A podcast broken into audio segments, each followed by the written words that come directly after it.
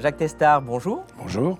Je suis très heureux de vous recevoir sur la chaîne YouTube du site Elucide. Alors, vous êtes le père scientifique euh, du premier bébé éprouvette euh, français, né en 1982. Un gros succès, puisqu'il y en a eu 400 000 euh, depuis lors.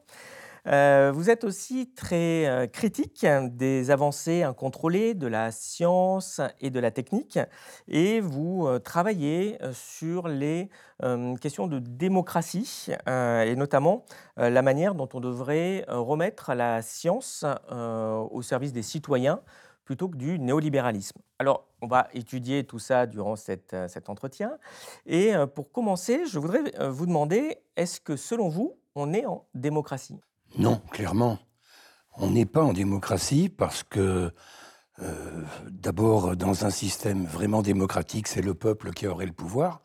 Or là, c'est théoriquement l'Assemblée.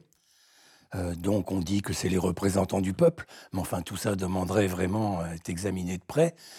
Et en plus, actuellement, c'est même plus l'Assemblée, puisque le président passe par-dessus à coup de 49-3 et fait finalement ce qu'il veut. Donc on est, c'est un peu comme un roi quoi que nous avons là.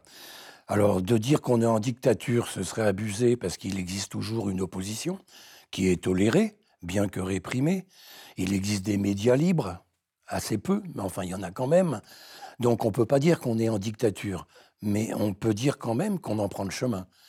Euh, voilà, donc je pense que tout, tout ce qu'on doit faire maintenant, c'est trouver des moyens pour que euh, les gens eux-mêmes euh, puissent s'emparer du pouvoir euh, autant que possible sans violence. Parce que pour vous, cette idée de système représentatif où on donne tout le pouvoir à, des représentants élus, c'est pas un modèle satisfaisant? Non, c'est pas un modèle satisfaisant, surtout à une époque où la population est très nombreuse. On n'est plus euh, dans, la Grèce antique, euh, où il y avait assez peu de gens, je sais pas, 10 000 personnes, qui pouvaient décider.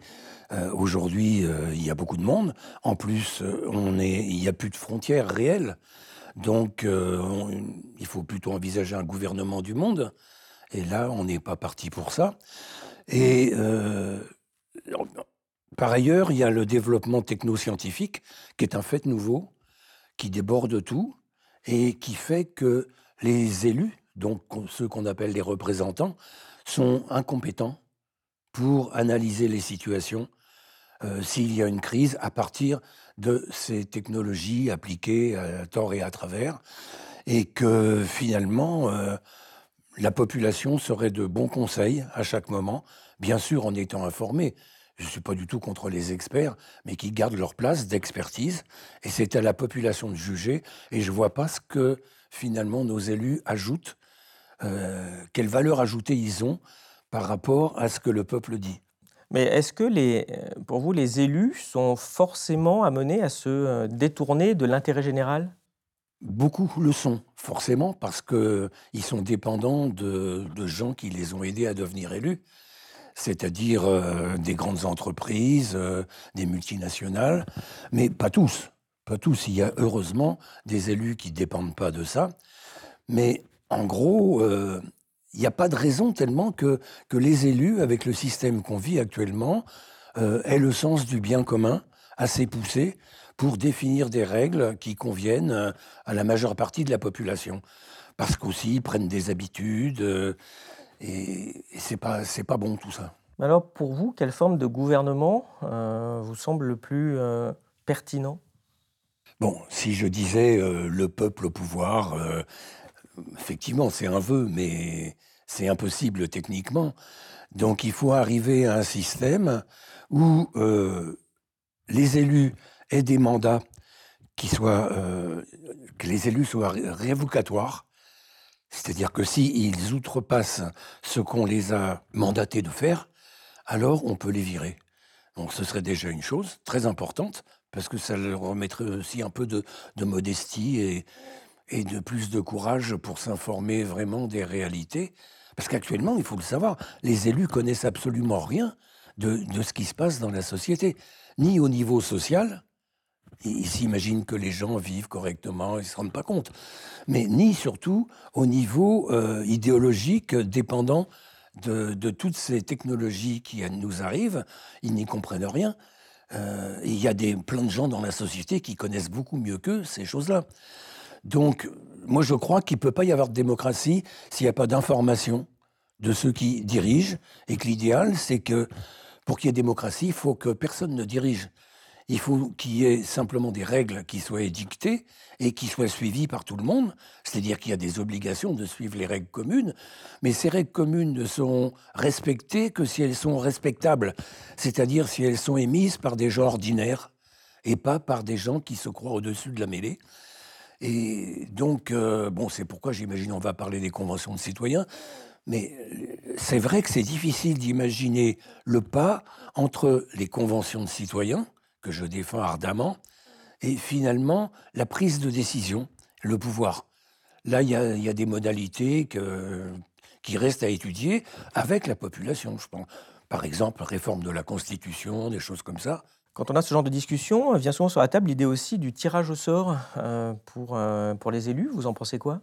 Euh, Je pense que ce serait un moindre mal parce que les lobbies qui influencent jusque-là et qui aident beaucoup euh, certaines personnes à devenir des élus pour défendre les intérêts de ces mêmes lobbies, euh, ils auraient évidemment euh, moins de poids, ils seraient un peu paralysés.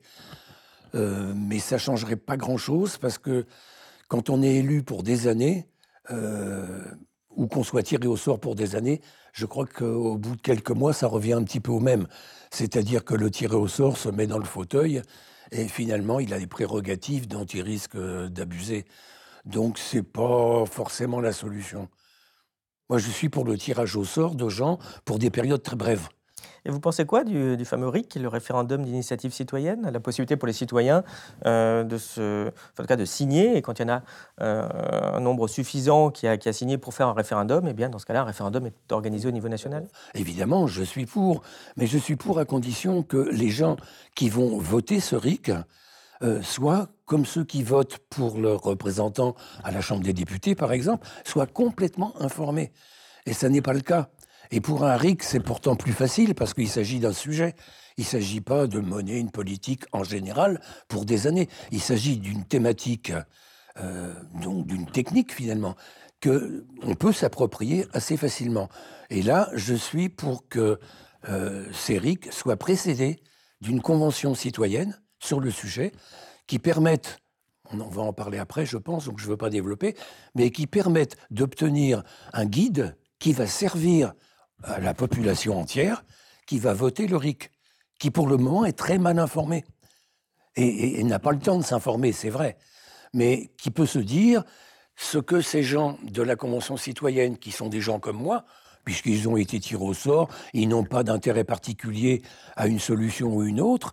Donc je peux croire leur euh, proposition, beaucoup plus que celle d'un député, par exemple. Je peux croire leur proposition et je peux donc abonder. Ou alors je peux le contredire si. Euh, mais je pense qu'en général, ce serait comme ça. Alors, vous avez beaucoup euh, travaillé justement, puis vous venez d'en parler, sur les conventions, les conférences citoyennes, notamment dans le domaine scientifique, et vous assurez finalement que c'est un modèle fonctionnel. Est-ce que vous pouvez nous expliquer bah, ce que c'est et pourquoi ça marche? Alors, ce que c'est, bon, d'abord rappeler que ça a été inventé par le Parlement danois en 1990, donc ça fait plus de 30 ans. Tout simplement parce que, comme c'était sur les thématiques scientifiques, effectivement, les parlementaires danois se sont dit, et je ne sais pas si les, les, parlementaires français pourraient se dire la même chose, ils sont peut-être plus imbus de leur fonction. Mais ils se sont dit avec modestie, bon, on n'y comprend rien dans ce qui est en train de se développer dans la science, on n'y comprend rien, donc il faut qu'on ait euh, un avis extérieur, et cet avis extérieur pourrait être obtenu grâce à des experts qui euh, apporteraient la connaissance à un groupe de personnes tirées au sort pour ne pas avoir d'intérêt particulier, et que ces personnes-là travailleraient avec les experts d'abord, puis tout seuls, de façon à élaborer un avis.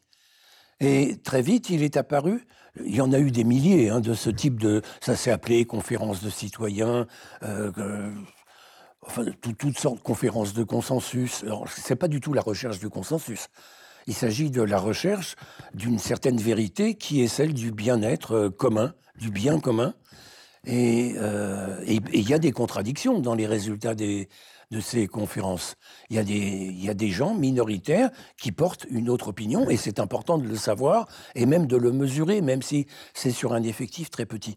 Mais ce qui est apparu assez vite, et que nous avons développé en France, moi, avec l'association Sciences Citoyennes, créée en, 2002, euh, dont j'étais un des fondateurs, nous avons développé euh, ce système-là pour essayer de voir, en reprenant dans les les essais, on pourrait dire les essais internationaux, c'est-à-dire les vraies conférences citoyennes qu'il y a eu dans tous les pays, aux États-Unis, en Europe, en Australie, partout, en reprenant tout ça, en analysant, voir ce qui, était important pour que le processus soit fiable, que ce soit pas n'importe quoi, qu'il soit codifié, qu'il soit reproductible. Et alors, on a, on a pensé que le plus important, c'était le contradictoire. C'est-à-dire qu'il n'y a pas de vérité, c'est un point que notre association défend en sciences, que la vérité scientifique, euh, c'est une utopie.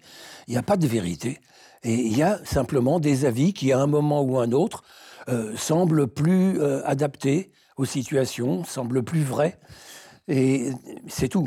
Donc, il faut que les citoyens qui vont être tirés au sort, comme je l'ai dit, qui sont un groupe que nous, on pense que 15 ou 20, ça suffit, mais on a vu récemment que Macron, qui croit faire beaucoup plus grand, en met 150 ou 200, ce qui euh, coûte énormément plus cher, mais et, qui a des défauts, on pourra en parler après.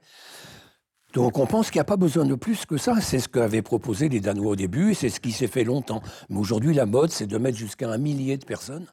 Ça, déforme complètement le système, hein, la procédure. Mais bref, on pense qu'ils doivent recevoir non pas la vérité par les experts, mais les vérités d'experts qui ont des opinions différentes. Et ça existe sur tous les sujets. C'est-à-dire qu'en piochant un peu sur le thème, il y a des gens qui ont écrit des livres, des articles, qui ont fait un tas de trucs, euh, d'émissions, de, et, et, qui peuvent apporter leur point de vue sur le sujet. Et ce qu'on pense, c'est que tout ça doit être traité. On ne peut pas, bien sûr, faire venir tous les experts possibles parce qu'il faut être quand même dans un espace clos. Euh. Donc, euh, il faut qu'il y ait un comité, qu'on appelle le comité de pilotage, qui soit des gens connaissant le sujet, mais qui vont avoir aucun lien avec les citoyens, qui ne seront pas les enseignants des citoyens, bien qu'ils connaissent le sujet, mais qui vont seulement établir le programme. Ils vont s'engueuler parce qu'ils ne sont pas d'accord entre eux, cela aussi. On les choisit comme étant des gens, une dizaine de personnes, hein, des gens qui ne sont pas d'accord entre eux sur chaque point du sujet. On les met ensemble pendant des semaines. Euh, bon, pas tous les jours et pas en permanence, mais ils, se voient et ils travaillent. Et leur mission, c'est de se mettre d'accord.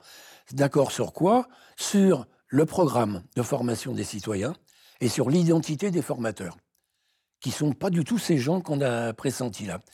Et on pense que le fait de mettre ensemble des gens pas d'accord entre eux et d'obtenir un consensus sur le programme et sur l'identité des formateurs, c'est la façon finalement la, plus euh, réaliste, la plus objective d'obtenir euh, quelque chose qui soit euh, honnête. Et que finalement, les citoyens vont recevoir donc des informations variées sur ces sujets-là, pendant des moments qui sont tout à fait... Alors ça, on y tient beaucoup, que tout doit être préprogrammé de façon très très nette et très claire, c'est-à-dire qu'on dit euh, un tel par exemple va venir parler de ce sujet-là et on va lui donner 50 minutes. Il a 50 minutes, pas 51. Et puis un autre comme ça. Donc c'est pas une espèce de foire où il y a des, euh, des experts qui vont, qui discutent avec les gens, qui vont déjeuner avec eux, qui bon comme on a vu récemment. Et, là ça peut évidemment, puisque chaque expert a son opinion et a tendance à la défendre, euh, ça peut emporter euh, l'avis des citoyens vers un côté plutôt qu'un autre. Donc pour équilibrer, il faut respecter ce truc-là, et ce truc-là n'est respectable que parce qu'il est le, résultat de la cogitation de gens pas d'accord entre eux, encore une fois. Il faut accepter le contradictoire comme étant la voie qui mène à la vérité. Voilà. Et donc, euh, alors en gros, c'est ça. Après, les modalités, bon, il y a d'abord une formation générale euh, qui n'a pas eu lieu dans les deux conférence citoyenne de, Macron, les deux conventions sur le climat et sur la fin de vie. Il n'y a pas eu de, formation générale, il n'y a pas eu de pré-programme, il n'y avait pas de comité de pilotage. Donc euh, finalement, les gens arrivent, les gens tirés au sort arrivent, et puis ça papote, et puis on leur fait venir des gens, c'est vrai, d'opinions différentes, mais comment on a dosé ces, ces, opinions et ces enseignements variés qu'il y a, et ces échanges, et leur durée, tout ça n'est pas dosé. Donc c'est un truc euh, qui est mieux que rien, évidemment, et qui donne d'ailleurs des résultats malgré tous ses défauts. Mais euh, ce n'est pas du tout ce qu'on nous euh, prescrit, c'est-à-dire une, une procédure qui soit, on pourrait dire, rigide, parce que c'est très important quand même. À partir de là peut dépendre l'avenir, l'avenir du pays, voire de plus que ça, que le pays. Donc il faut prendre des précautions qui ne sont pas prises en général, puisqu'on dit, bon, on a des experts bien connus, membres de l'académie, machin, euh, qui vont venir expliquer aux citoyens, nanana, et puis les citoyens vont décider. Bon, en plus, dans les conventions de Macron, il y avait beaucoup de gens euh, qui, là, ne sont pas les experts, mais qui sont des accompagnateurs, des animateurs, euh, qui sont des, des gens pris dans des dans des sociétés d'information, de, de, conseil. Et finalement, c'est une manne pour les sociétés de conseil, puisque ces conférences ont coûté, euh, la dernière, enfin même l'avant-dernière, celle du climat, elle a coûté 7 millions. Ce qui s'est passé dans des, dans des conventions antérieures, depuis 1998 en France, il y en a une vingtaine en France, parce que les, journalistes imaginent que Macron a inventé les conventions citoyennes. Non, il a inventé la déformation des conventions et leur récupération. Et finalement, pour mettre tout à la poubelle à la fin. Donc euh, c'est à la fois, si vous voulez, pour nous qui militons pour des conventions citoyennes, euh, ça a été un plus parce que tout le monde a compris que des citoyens tirés au sort sont capables de s'emparer d'un sujet compliqué, euh, de l'étudier dans tous les sens et d'émettre un avis qui est intelligent. Donc c'est quelque chose de, bien. Mais par ailleurs, c'est assez négatif parce que déjà des militants associatifs nous disent ben, ça sert à rien tes conventions puisque tu vois après ce que le pouvoir en fait. Bon, on peut dire ça de n'importe quoi. Si on a un pouvoir à tendance dictatoriale, euh, il va effectivement euh, se passer de tout ce qui le contredit. Ces podcasts ne vivent que grâce à vos abonnements à notre site. Si vous aimez notre travail, vous pouvez nous soutenir en vous abonnant sur elucide.media. Vous y retrouverez de nombreux contenus exclusifs pour aiguiser votre esprit critique. Oui, mais ce qui est intéressant dans cet exemple que, vous connaissez très très bien de, ces conventions, euh, c'est que euh, au rebours d'une doxa un peu des élites qui disent non, mais les gens sont trop bêtes pour décider, euh, il faut vraiment des représentants élus qui sont des génies, comme on le voit tous les jours à l'Assemblée nationale en plus, hein, c'est sûr de, de Chiappa Darmanin, là on a, on a l'élite française. en fait, on voit bien que bah, quand ces citoyens sont correctement informés, en fait, ils savent faire, ils savent prendre des bonnes décisions. En plus, il y a des travaux scientifiques qui montre que c'est quand même assez efficace comme. Euh, il y, a, beaucoup de travaux scientifiques, surtout à l'étranger, bien un peu en France, euh, des sociologues, beaucoup, qui se sont penchés là-dessus et qui en ont fait leur sujet de travail et qui montrent que le résultat est toujours étonnant, est toujours positif. Et, bon, euh, c'est vraiment une chose qui, pour moi, démontre l'intérêt de ces conventions citoyennes, à condition, bien sûr, de les encadrer correctement, de façon à ce que tout ce travail soit crédible et qui, euh, soit évident pour les citoyens, qu'on n'a pas tiré d'un côté plutôt que d'un autre, et qu'ensuite les citoyens peuvent s'emparer de ça comme étant bah, finalement ce qu'on appelle le bien commun. C'est ce qui résulte d'une convention citoyenne bien faite. Et dans ce, dans ce contexte, euh, vous utilisez un terme bien particulier euh, qui est l'humanitude. Alors qu'est-ce que c'est? Oui, alors ça a fait rire un peu, sauf mon éditeur qui l'a mis euh, en, petit en noir, alors qu'il a mis un autre titre en, rouge, comment les citoyens peuvent euh, décider du bien commun, euh, parce que parce que c'est bon, juste après que Ségolène Royal ait parlé de la bravitude et tout le monde avait ri. Effectivement, la bravitude, je vois pas ce que ça ajoute à la bravoure. Je je vois pas. Alors que l'humanitude, ajoute à humanité, même à humanisme, c'est autre chose. Alors c'est quoi? Eh bien, c'est une qualité apparemment nouvelle, parce que ça ne manifeste pas dans l'homme ou la femme tous les jours, qui apparaît dans des situations particulières où il faut plusieurs personnes ensemble. Il y a un rapport physique entre des individus. C'est des êtres humains qui vont correspondre, qui vont échanger, qui vont essayer de trouver une vérité ensemble. Et à ce moment-là, on sait que se développe l'intelligence collective. Ça, c'est reconnu par tous les sociologues, par tout le monde. L'intelligence collective qui est bien plus que la somme des intelligences de chaque individu. Donc ça, c'est acquis. Mais en plus de cette intelligence collective, il y a une, une empathie qui se développe chez tous ces gens-là pour euh, ceux qui sont déshérités, ceux qui sont plus loin, ceux qui viendront après, bref, pour ceux qui ne sont pas eux-mêmes, mais qui sont moins qu'eux, qui ont plus de difficultés, et que le résultat de leur cogitation convienne à cela aussi. Donc ça, c'est un fait nouveau qu'on ne voit pas chez nos politiques, par exemple, et, qu'on voit rarement. On peut le voir dans d'autres circonstances, je crois, par exemple, dans des grèves où physiquement les gens restent pendant des jours, des semaines, voire des mois, des grands comme l'IP euh, des choses, des grèves historiques, où les gens sont là et, et finalement, ils atteignent une autre dimension dans leur rapport humain. Et, et, cette dimension-là, je l'ai appelée humanitude parce qu'elle est la somme à la fois de l'intelligence collective et de cette empathie qui se développe pour ceux qui ont le plus besoin euh, que ça change. Et cette humanitude, à mon avis, est, très précieuse. Mais euh, comment réagissent alors les, élites euh, face à ce type de, proposition, puisque vous montrez qu'en plus ça marche, alors que c'est en train de les dessaisir de leur pouvoir? Alors, c'est quoi leur action? Eh ben, eh ben, Vous, l'avez dit, j'ai rencontré pas mal de députés il y a une dizaine d'années, j'ai milité pas mal là-dessus auprès de, des élus. Et la plupart, sauf un, je me souviens, qui a dit Mais votre truc, euh, c'est pour nous retirer notre pouvoir, euh, euh, on n'a pas besoin des citoyens, nous, on est élus parce qu'on sait, parce qu'on est capable. les autres, ils sont rien, quoi. Bon, mais il était très minoritaire, celui-là. Évidemment, il était à droite. Mais j'ai vu des gens de droite comme de gauche qui m'ont dit mais c'est extraordinaire ce truc-là. On connaissait pas parce que c'est vrai que c'est pas du tout connu dans la, dans la sphère des politiques. Et ils m'ont dit mais c'est formidable, il faut qu'on se revoie, il faut qu'on en reparle. on n'en a pas reparlé, hein. mais euh, il y a eu quand même une suite parce que finalement euh, les conventions Macron, euh, elles sont nées quand même de, de certains députés de droite que j'avais rencontrés et qui avait vu là-dedans quelque chose d'intéressant. Honnêtement, je crois. Et puis après, bah, ça fait euh, comme d'habitude.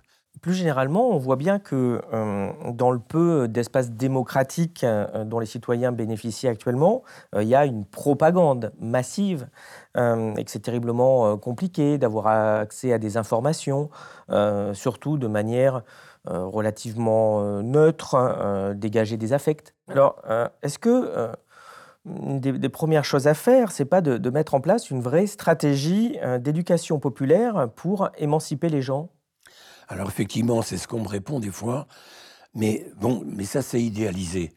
Euh, c'est idéalisé parce qu'il n'est pas évident que l'éducation permette d'obtenir des gens comme on les rêve.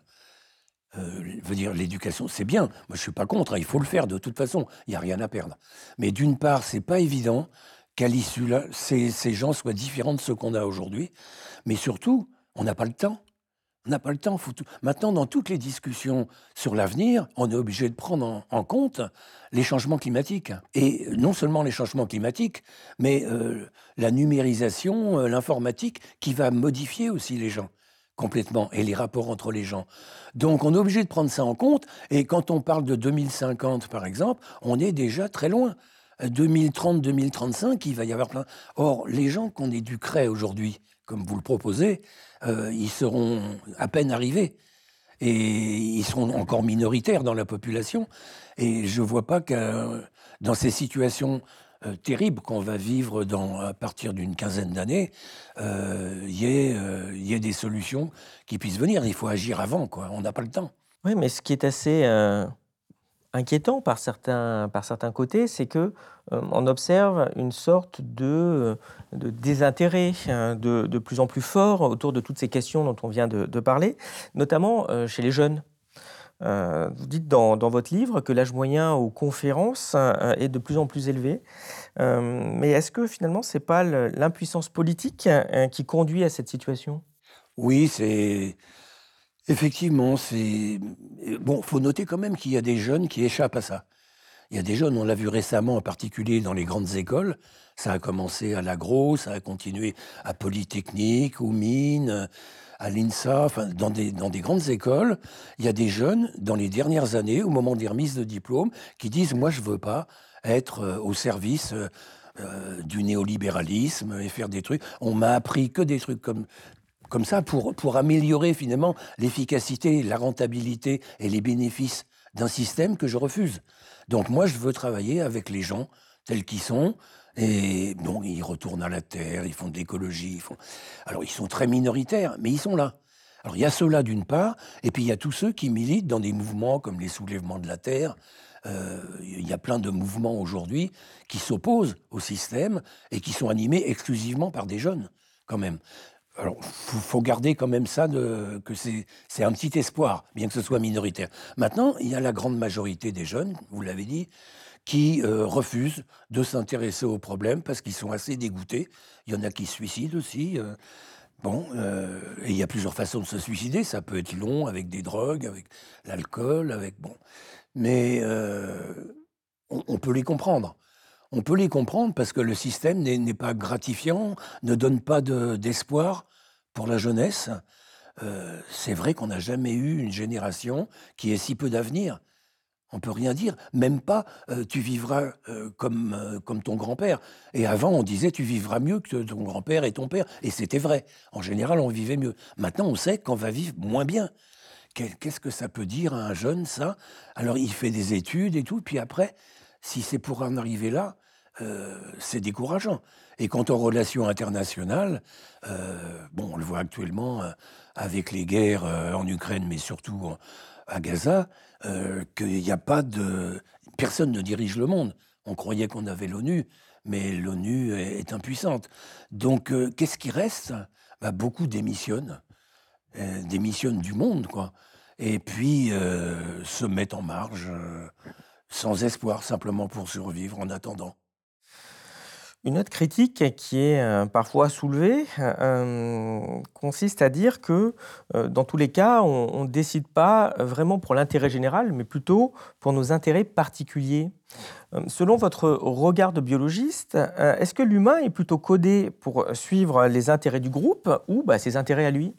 Il y a les deux certainement. C'est-à-dire tous les animaux sont codés pour l'intérêt du groupe et il y a une partie des animaux dont l'homme fait partie, mais il y a ça chez d'autres primates, et il y a ça chez d'autres euh, mammifères et des oiseaux, qui sont codés aussi pour, euh, apparemment, pour euh, défendre les intérêts communs, les intérêts, bon, pour être presque dans l'humanitude, on pourrait dire.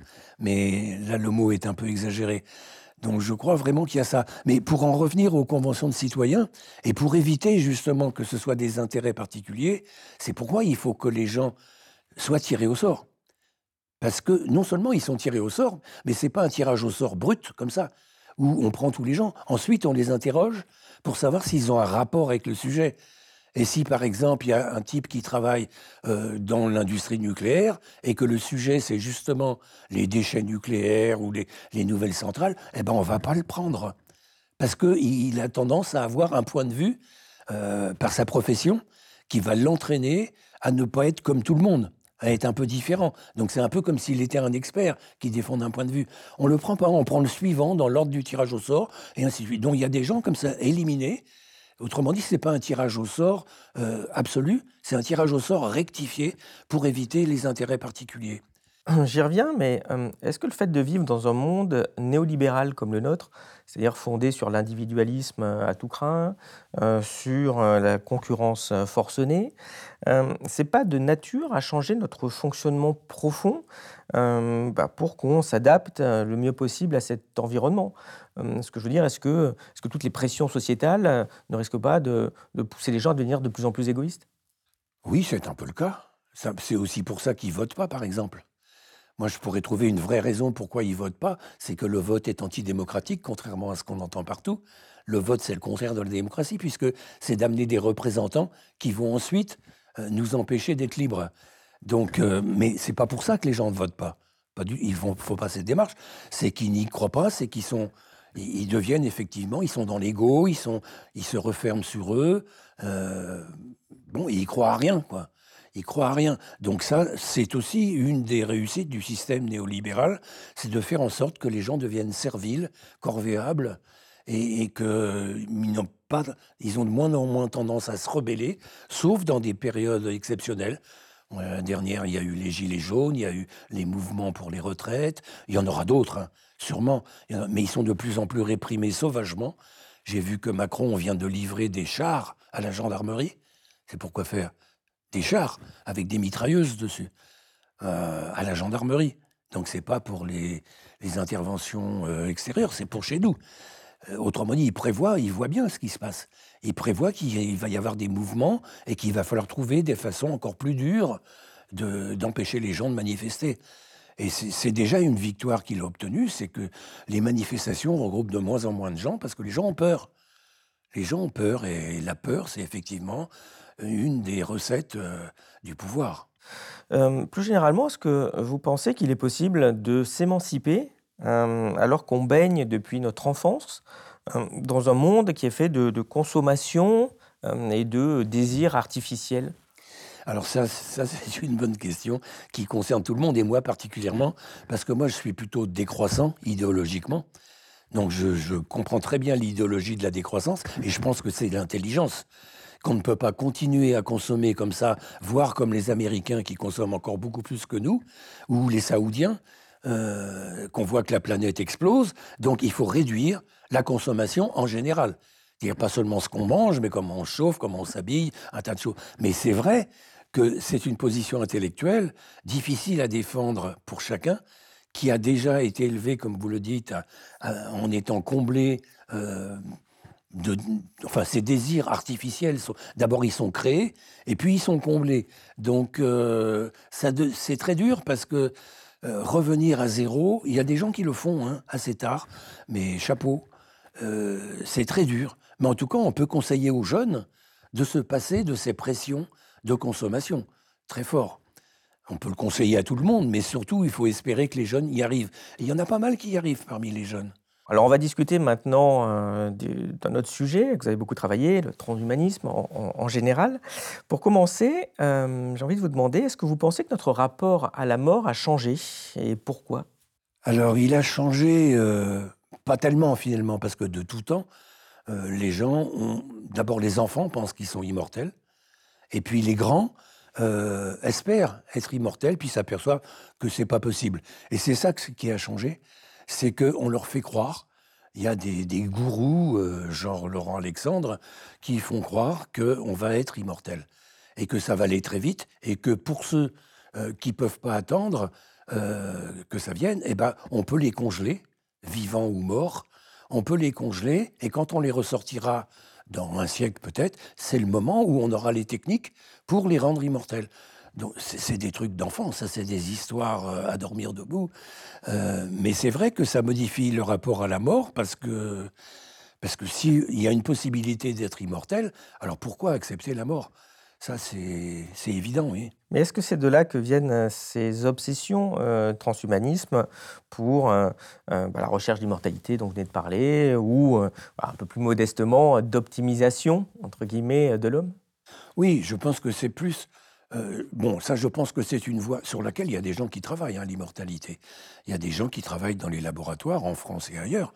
Mais, à mon avis, c'est une impasse euh, on arrivera peut-être à prolonger la vie de, quelques dizaines d'années, mais au prix d'un tas de servitudes, de régimes, de conditionnements, de qui font que la vie vaut plus le coup d'être vécue. Donc si on maintient un, type euh, dans un état grabataire pendant 30 ans de plus, je vois pas bien quel est l'avantage. Mais en revanche, il y a d'autres choses qui font illusion et qui progressent. Euh, c'est, bah, je lisais hier par exemple, le troisième bras artificiel. Il y, a des gens qui travaillent là-dessus. Euh, qu'on ait un troisième bras qui soit artificiel et il servirait, il serait euh, activé par les muscles du diaphragme et on le poserait comme ça sur la poitrine et il pourrait répondre avec une éducation préalable. Par exemple, alors dit-on pour les sauveteurs, ils auraient trois bras, mais bon, ça tient pas debout. Les justifications sont toujours tirées par les cheveux. On ferait un troisième bras à l'homme pour les sauveteurs c'est absurde. Autant faire un robot, faire je sais pas quoi, avoir des chiens, avoir des. Bon. Mais ça permet de justifier la, recherche, parce que tout ça coûte très cher, bien sûr. Et donc, mais il y, a des recherches très sérieuses euh, qui essaient de donner des qualités nouvelles à l'homme. Par exemple, qu'il voit beaucoup mieux qu'aucun homme n'a jamais vu. Et là, il faut faire la différence entre la médecine et le transhumanisme. Souvent, il y a une confusion. C'est-à-dire que de maintenir des gens en vie, voire ce qui me concerne pas mal, les bébés éprouvettes. On m'a reproché d'entrer dans le transhumanisme. Mais non, si vous avez un couple stérile et que vous lui donnez une fonction telle qu'un couple normal, c'est-à-dire de faire un enfant, c'est pas du transhumanisme. C'est de restaurer une qualité humaine qu'il y a dans toutes les générations, mais que tout le monde n'a pas. Donc, c'est de la médecine. Ah, en revanche, de faire en sorte que les gens puissent avoir une vue d'aigle, une vue qui soit euh, plus forte qu'aucun humain n'a jamais eu, ça c'est d'ajouter une fonction. Et puis il y a pareil pour l'oreille, pour, pour courir plus vite, pour soulever des charges. Il y a un tas de choses qui sont à l'étude actuellement, qui sont travaillées avec la robotisation, avec des connexions cérébrales d'informatique, et qui permettraient d'améliorer la condition humaine. Ça, c'est le transhumanisme le plus dangereux. L'autre, je vous dis, c'est de la rigolade, mais c'est celui dont on parle, évidemment. Mais c'est de la rigolade. Mais celui-là, il est dangereux parce qu'il laisse entendre, d'une part, que l'homme est assez nul, ce qu'écrit toujours Laurent Alexandre d'ailleurs, l'homme est un échec de l'évolution, euh, c'est un, rien, un moins que rien, donc il faut l'améliorer. D'autant qu'aujourd'hui, il n'y a plus d'évolution, puisqu'on ne peut plus tuer euh, les, invalides, euh, qu'il y a des, gens qui ont des tares et qui se reproduisent, et donc on n'améliore pas. Donc l'évolution est terminée, ou elle va être plutôt régressive à partir de maintenant, parce qu'on permet, par humanisme, on permet à des individus qui ne sont pas valables, ou qui sont bêtes, ou qui voilà, n'ont pas de diplôme, de continuer de faire des enfants. Euh, un truc, par exemple, que les Singapouriens, c'était dans les années 60 déjà, les Singapouriens avaient convenu d'un système qui n'est pas du tout technique, mais qui était étonnamment, euh, enfin, je ne veux pas dire efficace, mais en tout cas qui a servi. C'est-à-dire qu'on quand un marié, quand un diplômé voulait se marier avec une diplômée, il recevait un appartement, un truc comme ça. Et au contraire, quand un diplômé voulait se marier avec quelqu'un qui n'avait pas de diplôme, alors il était quasiment empêché de se marier. Donc c'est un, système, mais c'est vers ça qu'on va, vers ce genre de choses. C'est-à-dire qu'on n'a pas besoin de technologie, là. On peut simplement amener les. Bon, maintenant, savoir ce que ça va. Est-ce qu'ils vont faire des petits diplômés Je n'en suis pas sûr du tout. Euh, mais voilà, on peut répandre des, idées comme ça. Alors, Laurent Alexandre a, deux points de vue. Il a celui-là, qui est le point de vue banal, mais il a aussi un point de vue plus politique. C'est que si on n'améliore pas l'homme, alors c'est les Chinois qui vont nous bouffer. Voilà, c'est ça. Parce que les Chinois sont en train d'améliorer leurs enfants. Donc, ils vont faire des enfants supérieurs et on va être une civilisation décadente. Euh, bon, tout ça, c'est des trucs qui pourraient être discutés pendant des heures, mais c'est de l'idéologie complètement. Finalement, c'est un retour à une forme d'eugénisme euh, qui n'a rien de nouveau. Hein. Enfin, elle, semble avoir quelques paillettes d'un peu modernes, sympas. Et absolument. En fait, c'est toujours la, même idée. C'est intéressant parce que l'eugénisme, finalement, qui a la volonté d'améliorer l'espèce, qui on fait croire d'abord que c'est les nazis qui l'ont inventé. Pas du tout. Pas du tout. Ça a été inventé par un Anglais, un beau-frère de, Darwin, euh, dans les années 1880, par là. Euh, ça a été inventé euh, pour améliorer l'espèce, effectivement, avec des techniques plutôt bêtes, qui étaient de supprimer non pas les individus, mais leurs fonctions reproductives donc de castrer les individus pour qu'il n'y ait pas de reproduction. Ça s'est développé dans tous les pays du monde avec des sociétés d'eugénisme. En France, beaucoup moins qu'ailleurs. C'est intéressant quand même, mais ça s'est développé euh, en Suisse, en Suède, en Angleterre, aux États-Unis énormément. Il y a eu des centaines de milliers de personnes qui ont été stérilisées pour éviter qu'ils se reproduisent. Donc c'était ça l'eugénisme. Et finalement, le rapport au nazisme, c'est que les nazis se sont emparés, parce que ça collait bien avec l'idéologie du surhomme, évidemment, c'est la même idéologie, et donc ils se sont emparés de ça, et ils ont euh, stérilisé en masse un tas de gens, des sourds, qu'on a fait aussi hein, dans les autres pays, mais ils ont fait beaucoup plus gros, beaucoup plus large. Et finalement, ils ont inventé les chambres à gaz. Dans les années 30, ils ont bien, avant, avant la guerre, ils ont inventé les chambres à gaz pour euh, tuer les individus qui étaient de mauvaise qualité. Et alors, ce qui est extraordinaire, c'est qu'actuellement, on développe des techniques euh, à partir de la fécondation in vitro. Je l'ai dit tout à l'heure, la fécondation in vitro, c'est une technique médicale, tant qu'elle permet à un couple stérile d'avoir le même bébé que tout le monde. Ça n'est plus une technique médicale, mais ça devient de l'eugénisme, quand on lui permet d'avoir un enfant mieux que les autres parce qu'on va trier les embryons au laboratoire, par exemple. Donc là, il y a un tas de choses qui se sont développées. Et il y a aujourd'hui des techniques qui se développent en laboratoire à partir de l'embryon disponible, parce qu'on conçoit 5-6 embryons pour un couple, quelquefois avec deux ou trois, euh, on a assez pour faire euh, un ou deux bébés, et le couple n'en veut plus. Donc ces embryons, on va les utiliser pour la recherche. Et on fait des recherches sur les embryons pour voir comment les analyser, comment les améliorer, toutes sortes de choses. Et ça, euh, les autorités donnent discrètement leur accord à ça. Les autorités, ça veut dire l'agence de biomédecine, qui gère tout ça, et le comité national d'éthique.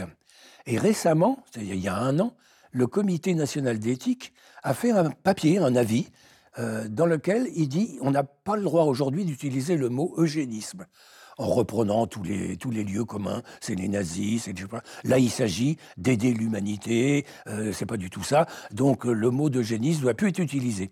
Euh, été un peu visé parce que je suis un des rares à l'utiliser pour qualifier euh, des choses qui se font aujourd'hui. Mais alors, c'est extraordinaire parce qu'on supprime le mot pour supprimer les effets de techniques qu'on autorise. Je parle au nom du comité d'éthique.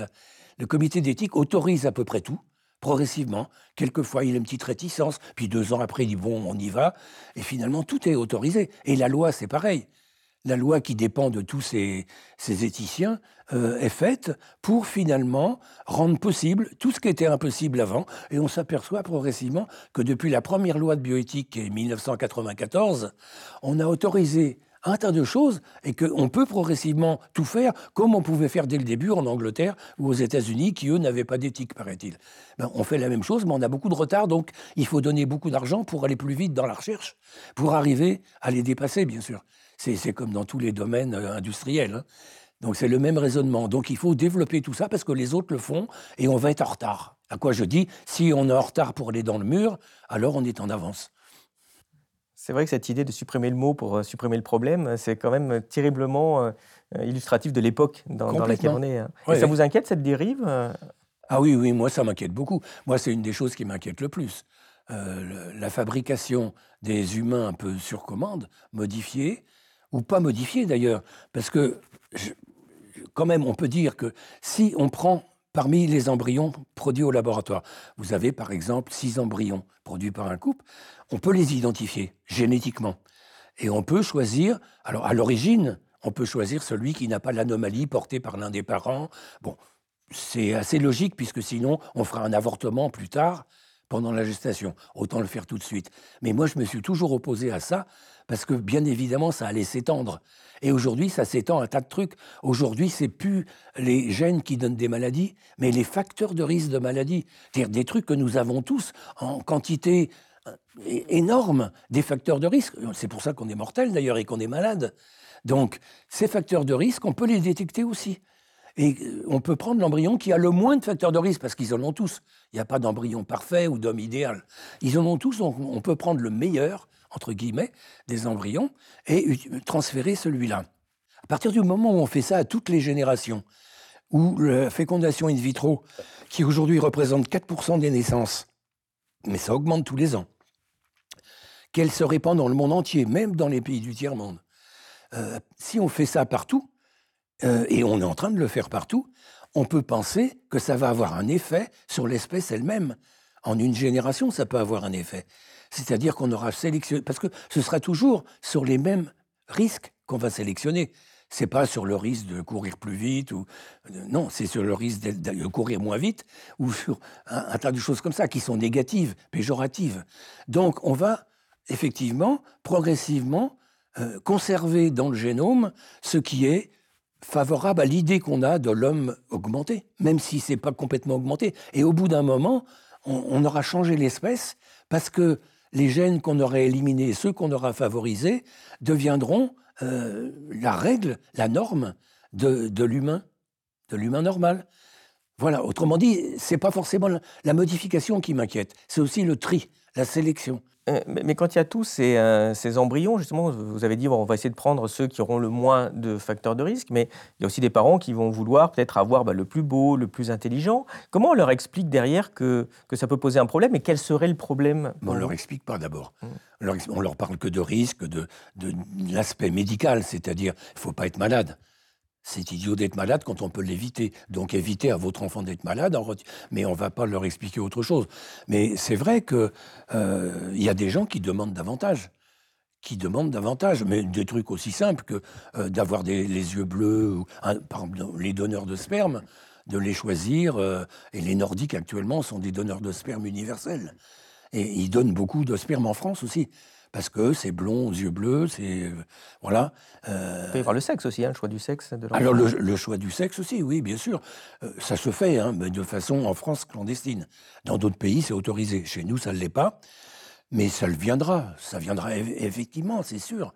Donc, comment expliquer que c'est idiot, que c'est pas bien de chercher d'avoir un enfant plus intelligent bah D'abord parce que c'est pas du tout absolu, que ça, on est en train de parler d'amélioration, mais c'est des choses qui demandent des générations, des générations dans la nature, que tous les animaux, effectivement, on pourrait dire s'améliorent, c'est-à-dire deviennent de plus en plus adaptés à leur milieu, c'est ça s'améliorer. Mais nous, si c'est pour s'adapter à un milieu informatisé, je ne sais pas ce qu'il va falloir faire, mais avoir des antennes, greffer des trucs, euh, c'est ça qui, qui nous arrive. Et le téléphone portable, bientôt, il sera implanté sous la peau, il y aura des trucs... Euh, bon, euh, mais ça, on est en plein dans le transhumanisme, on n'est pas dans la génétique, parce que là, c'est des choses qu'il faut recommencer à chaque génération, sur chaque individu. Alors que si on est dans la génétique, on peut dire que c'est un acquis pour l'espèce, ou à mon avis une perte pour l'espèce, et qu'on va diminuer la variabilité. Euh, on parle beaucoup de diversité humaine enfin pas humaine, pardon, diversité animale et des plantes. On en parle, mais diversité humaine, on n'en parle pas. Or, on est en train de contredire tout le discours sur maintenir la diversité, puisque ce qu'on prépare dans les laboratoires, c'est pas de la diversité, c'est de la normalisation productive, euh, efficace. On fait, on fait de la norme. On est en train d'éliminer un tas de facteurs. Alors, je disais tout à l'heure, non seulement ça prend du temps de faire ça, donc les gens n'auront pas un enfant plus intelligent pour ça. Mais en plus, euh, il y a des facteurs qui se contredisent. Il y a des facteurs négatifs qui empêchent d'autres facteurs positifs. Par exemple, il y a des gènes de maladies qui protègent contre d'autres maladies. Il y a plein de trucs comme ça. Et là-dessus, on connaît assez peu de choses. On constate statistiquement, mais on ne comprend pas comment ça marche. Mais ça veut dire que si on élimine le gène d'une maladie, on va favoriser d'autres maladies. Autrement dit, ce n'est pas un jeu gagnant. Même si on, on s'abstient de, euh, euh, de tout regard éthique sur cette activité. Euh, ce n'est pas une activité dont on voit l'issue. On ne sait pas. On va dans le noir, on va comme ça, et on s'aperçoit toujours que c'est plus compliqué. Parce qu'en fait, on ne connaît pas grand-chose sur le fonctionnement d'un individu, pas seulement d'un homme, hein, mais d'une mouche. On ne connaît pas grand-chose. On connaît, on, connaît la géographie, l'anatomie, ça on sait faire. L'anatomie des gènes, c'est parfait. Et on sait les détecter, les reconnaître. Mais à quoi ils servent? Comment ils marchent? Il y a des milliers de gènes qui travaillent ensemble. Si on en enlève deux, peut-être que ça va désamorcer tout. Là-dessus, on ne sait rien. Si je vous suis bien, ça veut dire que peut-être, parce qu'on ne sait pas comment ça marche, pour avoir un gène où vous constatez que bah, ça vous augmente un petit peu la probabilité d'avoir un, cancer du côlon, on peut dire bon, je vais peut-être éviter de donner ça à mon enfant, mais pas de bol, ça protégeait des crises cardiaques, et donc finalement il va peut-être avoir une crise cardiaque. Ça peut, exactement, ça exactement. Et, ça. et, et, euh, en vous écoutant aussi, je pensais à autre chose. Euh, si on choisit par exemple euh, d'enlever le gène qui, qui fait que le, le gosse risque d'être un peu plus obèse, en disant tiens, c'est un facteur de risque pour l'obésité, vous l'enlevez. Puis on se dit peut-être que dans 50 ans, il pourrait y avoir une décroissance forcée à cause de problèmes. Et puis bah, finalement, vous n'allez plus avoir assez de nourriture et il va vous manquer ce truc-là qui vous aurait permis de, peut-être de plus survivre dans un environnement compliqué. Ah et ça, on ne sait pas ce qu'il y aura dans moi, un Moi, je dis que c'est des gestes irréversibles et des gens comme Laurent Alexandre disent bah, à ce moment-là, on remettra le gène. voilà, bricolage quoi. Mais on, joue avec l'espèce comme si c'était euh, un objet, exactement. Pour, euh, pour résumer, euh, quand, quand, on vous écoute, finalement, euh, vous dites que pour vous, la science doit se contenter de réparer les corps, mais pas de chercher à les augmenter, à les améliorer.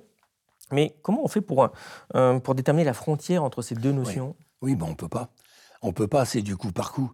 Donc chaque fois, ben, quand je dis coup, il y a aussi le coup avec un accent circonflexe, parce qu'aujourd'hui, les traitements qui sortent du génie génétique, c'est 2 à 3 millions d'euros.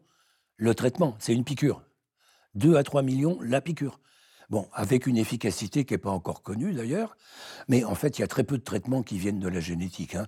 Mais euh, il y a d'autres euh, traitements ailleurs. Alors, effectivement, si vous avez un, individu euh, qui a une anomalie génétique, qui va mourir, qui souffre beaucoup, et que vous pouvez, avec une piqûre, le guérir, on peut dire que c'est éthique de le faire quand même. On peut dire que c'est éthique. Mais ça ramène finalement à, à modifier les individus pour qu'ils n'aient pas cette pathologie, par exemple ou bien à faire ça systématiquement, comme on fait aujourd'hui les vaccinations, euh, à, se, garantir contre tous les risques. à essayer de se garantir contre tous les risques.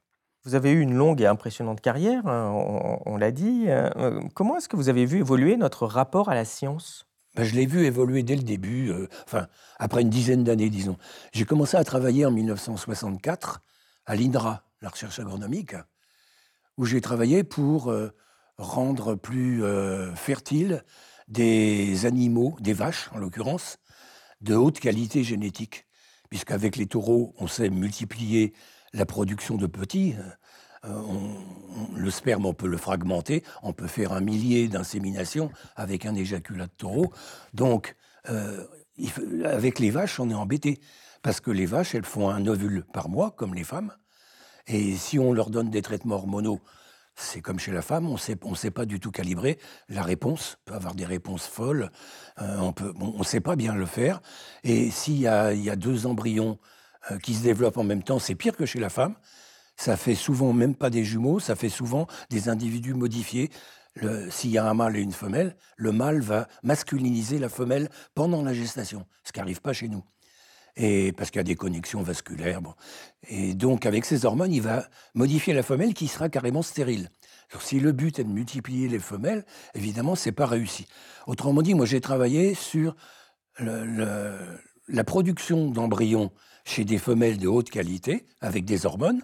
Et puis, comme on ne peut pas mettre tout ça dans l'utérus, euh, ensuite de les distribuer chez des génisses ordinaires, de race banale, pour qu'elles fassent un petit neuf mois après. Voilà, c'était ça mon boulot. Donc j'ai fait le premier en 72. Euh, et à ce moment-là, je me suis aperçu, je passais à la télé, je me suis aperçu euh, pour la première fois que c'était idiot que c'était idiot parce que finalement, euh, c'était rendre les paysans beaucoup plus esclaves de la technologie, comme on l'a fait avec l'insémination artificielle. C'est-à-dire que ce n'est pas le paysan qui peut faire ça, donc il faut créer des équipes itinérantes. Bon, on entre complètement dans un système sophistiqué, cher, que le petit paysan qui a quatre vaches va pas pouvoir utiliser, donc il va être dominé par les autres et ainsi de suite, et un système d'exploitation. Et puis je me suis rendu compte aussi que le but, la qualité d'une vache, c'est essentiellement de produire du lait, que, alors que pour un taureau, c'est de la viande. Donc là, il s'agissait de lait. Et qu'au même moment, les institutions européennes qui m'avaient payé une bourse pendant tout ce temps-là, j'étais payé par eux, euh, venaient de décréter qu'il fallait baisser la production laitière. Il y avait trop de lait en Europe, il fallait baisser la production laitière. Et moi, j'avais travaillé là pendant huit ans pour augmenter la production laitière. Donc je me suis dit, tout ça est complètement déconnant. Et je me suis interrogé sur euh, la déviation qu'il y a entre une idée généreuse apparemment, et simple, mais finalement simpliste, euh, et puis l'aboutissement qui était que j'avais travaillé pour des trucs idiots, quoi, qui allaient ruiner les paysans, qui allaient, euh, tuer la campagne, on peut dire, et, et, qui n'avaient aucun sens, même économique. Donc j'ai regardé un peu ce qui se passait ailleurs. Et je me suis aperçu que c'était pareil dans tous les domaines. C'est-à-dire qu'il y a des directives absurdes, qu'il y a un tas de travaux qui mènent à des impasses, et qu'on appelle ça la science, et qu'on donne jusqu'à des prix Nobel, et des, bon, euh, pour des choses plus, plus fortes que celles que j'avais, j'avais pratiquées quand même. Hein. Alors, je me suis dit, je ne peux pas travailler là-dedans il faut que je change. Et à ce moment-là, je suis passé sur invitation du patron de service de gynéco de, de l'Antoine Béclair, Émile Papernic. Il voulait monter un, petit labo de recherche, sans trop d'ambition, mais s'intéressait. Il voulait récupérer des chercheurs dont j'étais le meilleur représentant, qui connaissaient bien la reproduction animale, qui avaient bricolé le sperme, les ovules et les embryons, et qui pourraient faire la même chose dans l'espèce humaine. Bon, L'argument étant la stérilité. Là, c'était pas de la production, c'était de normaliser des gens, quoi. Et c'était pas du transhumanisme. Donc j'ai commencé à travailler là-dessus. Et puis, euh, quatre ans après, est née Amandine, le bébé éprouvette. Et, et voilà, quoi. Donc, euh, ce qui n'était pas un drame, ce qui était un bien, euh, il en est né beaucoup, vous l'avez dit tout à l'heure. Hein. Dans le monde, on a, je crois, à 8 millions, quelque chose comme ça, de bébés éprouvettes. C'est énorme, mais qui ouvre la voie à un tas d'autres choses. Parce qu'à partir du moment où l'embryon est produit dans une éprouvette, on peut en disposer. On peut le couper en morceaux, on peut, le, on peut lui ajouter des gènes, lui en retirer, on peut faire un tas de choses. Et, c'est ce qui se passe actuellement, avec des recherches complémentaires à la fécondation in vitro, contre lesquelles je m'élève, et à ce moment-là, on me dit, mais c'est ta faute, fallait pas inventer la fécondation in vitro. Or, je dirais d'abord, c'est pas moi qui l'ai inventé, c'est un Anglais qui a eu le prix Nobel pour ça. Mais euh, malgré tout, c'est vrai que j'y ai travaillé. Mais j'ai travaillé en toute bonne conscience, parce que il me paraît légitime de permettre à un couple stérile d'avoir un bébé. Mais là, actuellement, on voit qu'il y a des travaux, euh, puisqu'on n'est plus, euh, enfin, on est au-delà de la fécondation in vitro, on est aussi sur de la gamétogénèse euh, in vitro, on est aussi sur de l'ectogénèse, donc éventuellement de, de, faire croître, comme dans le meilleur des mondes, les individus dans des espèces d'utérus artificiels. Comment, vous jugez cette, comment vous jugez cette évolution Vous voyez les évolutions, on parlait du comité d'éthique, mais dans tous les pays c'est pareil. Au début, on pouvait cultiver un embryon pendant six jours, pas plus. C'était la règle quasiment internationale. Puis les Anglais, il y a déjà 20 ans, ont dit non jusqu'à 14 jours, parce que jusqu'à 14 jours, il n'y a pas de cellules nerveuses, donc il n'y a pas de problème de douleur ou, d'humanité, ou de, c'est juste un, paquet de cellules. Donc jusqu'à 14 jours, la France a dit non. C'était le moment où le comité d'éthique euh, avait une stature. elle a dit non, on ne peut pas. Mais aujourd'hui, on cultive les embryons jusqu'à 14 jours partout. Et euh, les demandes, maintenant, c'est 30 jours. Donc on en arrive de plus en plus loin. De l'autre côté, on rétrécit, on raccourcit le temps de grossesse, puisque des enfants d'un peu plus de 4 mois euh, peuvent être euh, maintenus en couveuse et naître normalement, avec un environnement adapté, très complexe. Donc vous voyez qu'il reste, il va rester entre un mois et quatre mois. Ce qui va être quand même les trois mois les plus difficiles à assumer, hein, heureusement. Mais certains imaginent qu'on va pouvoir le faire dans des machines qui imiteront le bruit du cœur, qui, de la mer, qui font un tas de choses. Bon, tout ça est un peu aléatoire quand même. Et, euh, est-ce vraiment nécessaire? C'est surtout ça la question qu'il faut poser. Est-ce vraiment nécessaire? Alors, on dira non, c'est pas nécessaire, il y a les mères porteuses. Bon, euh, évidemment, je suis contre les mères porteuses, puisque c'est un esclavage, c'est des femmes qui reçoivent de l'argent pour porter un enfant. C'est assez monstrueux qu'on va leur enlever à la naissance. pour vendre leur enfant. Pour vendre, évidemment. Et ça ne se passe pas toujours bien. Quelquefois, elles s'attachent évidemment. Donc, euh, c'est toutes les déviations qu'il y a, où là, il n'y a pas de technique. Hein. Il y, a de la fécondation in vitro, effectivement. Et puis, après, l'embryon, au lieu de le mettre chez la mère, on le met chez une autre. Bon. Dans la gamétogénèse, c'est l'idée de prendre aussi deux hommes et de mélanger les gènes pour faire un enfant de deux hommes, en fait, le oui, génétique des deux hommes. Oui, alors il y a des choses très compliquées qui sont. La gamétogénèse, théoriquement, c'est seulement la production de gamètes à partir de, cellules souches qui sont dans l'ovaire ou dans le testicule. Donc on produit des ovules ou des spermatozoïdes. Alors on a un peu de mal à le faire, mais ça commence à venir quand même. Et aujourd'hui, on peut effectivement, chez la souris, parce que c'est toujours le modèle souris, on peut arriver à faire des petits comme ça, complètement euh, fabriqués. Euh, mais oui, je pense. Moi, je suis étonné des progrès techniques qu'il y a, des progrès scientifiques. Euh, je suis étonné, j'aurais pas cru il y a, il y a 20 ans qu'on en serait là aujourd'hui. C'est-à-dire que c'est surtout les Japonais et les Chinois qui sont en tête de ça, mais les Américains suivent assez vite, les Anglais aussi. Euh, mais il faudrait, s'arrêter où alors? Ben, il fallait s'arrêter avant, je crois. Euh, le problème, c'est qu'on ne sait pas où s'arrêter. Et le problème, c'est que les gens ne sont pas contre. C'est ça qui m'embête, parce que tout à l'heure, je vous parlais des conventions de citoyens. Donc c'est l'occasion d'obtenir... Mais si on appliquait des conventions de citoyens sur des choses comme ça, euh, je pense que le résultat pourrait souvent être d'aller de l'avant. D'aller de l'avant, parce que y a, les gens sont omnubilés aussi par, euh, par la technique. Hein par le progrès technique et par ce qu'on pourrait faire et pourquoi ne pas le faire si ça fait plaisir à certains. Et puis, on ne peut pas arrêter le progrès et il faut que l'humanité progresse. Et puis, enfin, tous ces lieux communs qui font qu'on n'est pas du tout euh, garanti qu'une réflexion sérieuse pourrait mener à contredire ce mouvement actuellement de l'espèce qui est euh, de se détruire en tant qu'espèce humaine et de devenir, euh, de se robotiser, de se... Bon. Et euh, est-ce que la science n'est pas en, général en train d'œuvrer à réparer ce qu'elle-même a détruit? Euh, par exemple, euh, la science a inventé des perturbateurs endocriniens, on s'en est mis partout, et puis on se rend compte que bah, pas de bol, ça rend l'espèce moins fertile. Alors ah bah, il faut que je développe pour aller essayer de compenser ça. Et puis pareil sur la pollution de l'air, sur les OGM. oui, mais justement, les OGM, même avant les perturbateurs endocriniens, les OGM, c'était une invention qui paraissait extraordinaire. On va transformer les plantes pour qu'elles produisent davantage, qu'elles soient pas malades, donc on va nourrir l'humanité, c'est merveilleux. Mais, mais en fait, ça fonctionne pas Aujourd'hui, il n'y a aucun OGM qui soit utile à l'humanité. Ils sont utiles aux entreprises qui vendent les OGM et qui vendent les produits toxiques qu'on balance sur les plantes qui meurent, sauf celles qui sont OGM. Donc c'est tout un système qu'on a créé avec des marchés, mais il n'y a aucun avantage pour les consommateurs, aucun. Et contrairement à ce qu'on raconte. On entend aussi parler de biohacking pour euh, utiliser toutes les méthodes de la science qui sont accessibles pour augmenter les capacités physiques, l'espérance de vie, euh, mais sans aller bricoler euh, forcément le, génome. pour certains, c'est même devenu un mode de vie pour essayer de vivre centenaire, ce genre, d'idées. Est-ce que vous pensez que ce, recours à la science dans ce contexte-là est une conséquence du néolibéralisme? Ça marche avec, clairement l'idéologie néolibérale favorise la progression de ces idées-là, euh, qui sont euh, d'augmenter l'efficacité, la productivité, la compétitivité, c'est tous les mots qu'on entend tout le temps, euh, c'est ceux qu'on peut appliquer à ces techniques transhumanistes.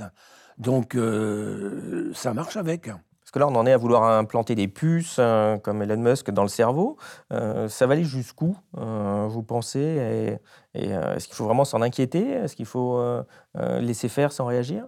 Non, je crois qu'il faut s'en inquiéter, mais comment euh, Comment euh, On a du mal? Parce que, comme je disais tout à l'heure, euh, la plupart des gens sont, sont en accord avec ça, sans trop le dire. Mais ils espèrent, ils espèrent que ça va marcher, que ça va solutionner des problèmes.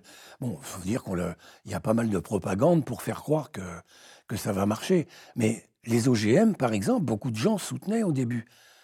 Puis après, c'est tombé. Alors aujourd'hui, on invente une nouvelle catégorie de plantes modifiées qu'on appelle NGM, hein, des, plantes, des nouvelles plantes génétiquement modifiées, mais c'est exactement la même chose. La technique est différente, mais on arrive à la même chose, c'est-à-dire à fabriquer des plantes qui vont être euh, préservées ensuite de façon euh, euh, artificielle pour pouvoir se maintenir en vie, produire, et que finalement, ça n'a aucun intérêt toujours pour les gens. Mais on dit aux gens, comme ça, on va, on va nourrir l'humanité, on va fabriquer des médicaments grâce à ça. Ça s'est jamais fait. C'est absurde. Donc je crois qu'il y a une illusion dans toutes ces technologies que euh, ça va finir par marcher et que euh, ceux qui n'y croient pas sont des passéistes, des conservateurs, euh, et qu'il faut aller de l'avant. Il faut y croire, il faut mettre de l'argent, des moyens, et qu'il faut être compétitif, les autres le font. Alors ça, c'est un argument. Donc il faut être compétitif, on est obligé de le faire. Sinon, on va être en retard. Et c'est tout ce genre d'argument. Ça marche. Je veux dire, ça marche dans la tête des gens. Et il n'y a pas d'opposition. J'ai jamais vu une manifestation contre ça. Je, pense que c'est des choses très graves. Tout ce qui se passe actuellement dans les modifications de l'humain, j'ai jamais vu qu'il y ait une manifestation là-dessus. Il y a des manifestations sur des trucs, sur des bricoles, quoi. mais c'est pas du tout sur les modifications de l'humain. C'est-à-dire il y a un acquiescement général. On attend de voir, mais plus on attend, plus les choses vont, vite un peu partout à cause de la compétition entre les labos et les industries, et plus euh, c'est irréversible. Les citoyens, on l'a vu, euh, ont une immense méfiance euh, à l'égard des institutions, et cette méfiance euh, s'étend aussi aux institutions scientifiques. quel regard portez-vous sur le monde académique scientifique? Est-ce que la recherche est libre? La recherche n'est pas libre depuis la Deuxième Guerre mondiale, où on a créé des instituts, CNRS, INRA, INSERM, des instituts spécialisés dans des domaines. Bon, actuellement, il est question de les supprimer euh, de tout mêler dans l'université. Bon, c'est encore des réformes Macron. Mais on a créé ces instituts et à partir de là, il y a eu des, groupes de pression qui ont agi là-dedans pour orienter les travaux des instituts. Euh, le CNRS étant resté peut-être celui qui faisait le plus de recherche fondamentale, mais l'INRA, par exemple, où j'ai travaillé, a été très vite sous la pression des industriels, de l'élevage, de l'agriculture. Donc, euh, on ne peut pas dire que le chercheur est libre. D'abord, ce n'est pas le chercheur qui euh, détermine son sujet. Il peut éventuellement choisir, si on lui propose deux ou trois thèmes, mais en regardant bien, on s'aperçoit que ces thèmes-là, ils ont tous des développés utilitaires, des développés commerciaux, rentables, possibles. Donc, euh, il ne choisit qu'entre des thèmes qu'il n'aurait peut-être pas choisi s'il avait été libre d'établir son programme tout seul. La recherche fondamentale, c'est devenu un truc on en fait encore un tout petit peu, mais c'est jamais en tant que tel. C'est toujours à l'intérieur d'un système euh, qui va recevoir des sous parce qu'éventuellement, de cette recherche fondamentale, on pourra faire deux, trois recherches appliquées qui pourront mener à générer des, produits nouveaux qu'on pourra vendre. C'est toujours comme ça que ça marche. Donc le chercheur, il n'est pas, pas libre en fait, contrairement à ce qu'il imagine. Hein parce qu'ils se vendent souvent d'être libres, de faire de la science, mais il n'est pas libre du tout. Il est un bras armé de, l'industrie. Et, euh, plus généralement, le, monde académique, scientifique, euh, ces pratiques ont changé euh, ah au fil des décennies. Et comment? Ah ben, On le voit dans la fraude, par exemple, très nettement. je pense qu'au début, il n'y avait quasiment pas de fraude. au début, je veux dire, au début du XXe siècle. Mais moi, quand j'ai commencé la recherche, il y avait déjà un peu de fraude dans les années 60. Et aujourd'hui, c'est devenu presque une règle. C'est-à-dire, on fraude, c'est pas du tout qu'on prétend avoir eu tel résultat et qu'en fait, on a eu le contraire. C'est pas ça. Là, ce serait vraiment la guillotine. Mais on prétend avoir eu tel résultat en le prouvant avec des tests statistiques qui sont truqués et qui, pour euh, valoriser le résultat lui-même. Donc, ça change pas tellement le résultat, mais ça change la façon dont on perçoit la recherche, en particulier quand on a des étudiants dans un laboratoire et qu'on leur apprend à truquer une courbe, c'est sûrement pas bon pour en faire des chercheurs honnêtes, et, qui cherchent à valoriser parce que la recherche est dans le marché. est dans le marché complètement. Mais dans quel but ils fraudent euh, Pour euh, produire, produire un texte qui va sortir dans un bon journal plutôt que dans un journal moyen ou médiocre.